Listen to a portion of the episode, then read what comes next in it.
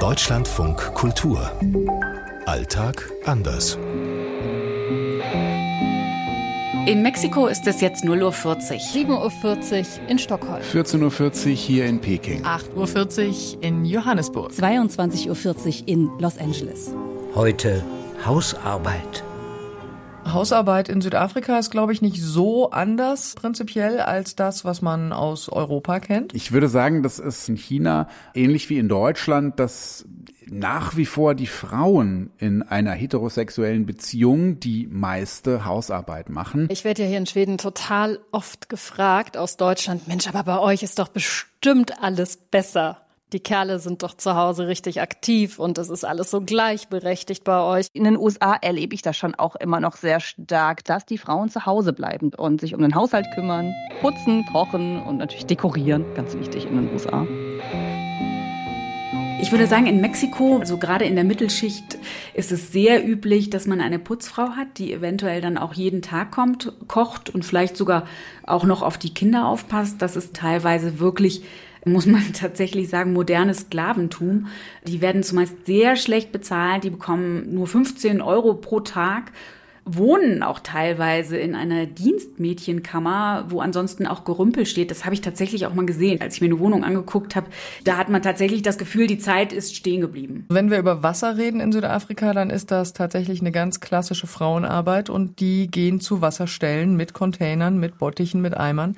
Die füllen die und sie tragen sie dann wieder zurück und das in völlig unterschiedlichen Distanzen. Es ist halt wirklich eine tief patriarchalische Gesellschaft, in der Hausarbeit dann immer noch auf die Frauen abgewälzt wird wird und die ganz klassisch tun. Der Mann, der jetzt mal den Staubsauger in die Hand nehme, um die gute Stube zu saugen, den habe ich in Südafrika noch nicht gesehen. Jetzt kommt dazu, dass in China fast alle Frauen arbeiten und trotzdem bleibt ein Großteil der Hausarbeit an den Frauen hängen.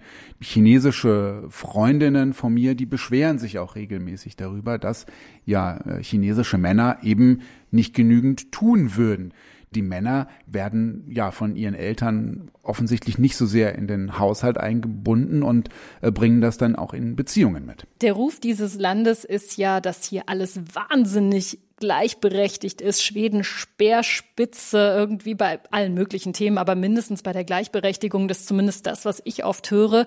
Also der schwedische Mann ist nicht so gut wie sein Ruf. Die Hauptkehrarbeit, also Hausarbeit, Kinderbetreuung zum Beispiel, die liegt einfach bei den Frauen. Frauen bleiben auch viel öfter mit den kranken Kindern zu Hause und kümmern sich im Übrigen auch mehr um die pflegebedürftigen Eltern. Leute, die in den USA ein bisschen Geld haben, die leisten sich noch eine Haushaltshilfe. Also es ist ganz normal, dass man jemanden hat, der putzt. Und wenn man dann zu Leuten geht, die richtig viel Geld haben, dann haben die natürlich noch einen Koch, eben richtige Haushaltskräfte, die alles für einen erledigen. Und das sind hier üblicherweise eben Hispanics, die Latinos. Aber ich würde sagen, in der Gesellschaft, in den Strukturen erlebe ich schon eher sehr stark, Frauen arbeiten mehr zu Hause, müssen mehr machen und die Männer gehen arbeiten. Aus Los Angeles Katharina Wilhelm. Aus Stockholm Sophie Donges. Aus Mexiko Anne Dämmer. Aus Johannesburg Jana Gent. Aus Peking Benjamin Eisel. Ich kenne junge emanzipierte Chinesinnen, die sagen, oh, ich suche mir lieber einen Ausländer, weil der packt wenigstens im Haushalt ein bisschen an. Die Chinesen machen das nicht. Wobei ich da dann auch immer versuche, den ein bisschen den Wind aus den Segeln zu nehmen und sage, naja, also jetzt ist es auch nicht so, dass im Westen alle Männer im Haushalt kräftig mit anpacken.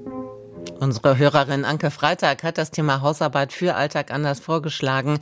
Und die Antworten unserer Korrespondentinnen und unseres Korrespondenten haben dann Matthias Baxmann und Matthias Eckert zusammengestellt. Und beide freuen sich auf ihren nächsten Vorschlag.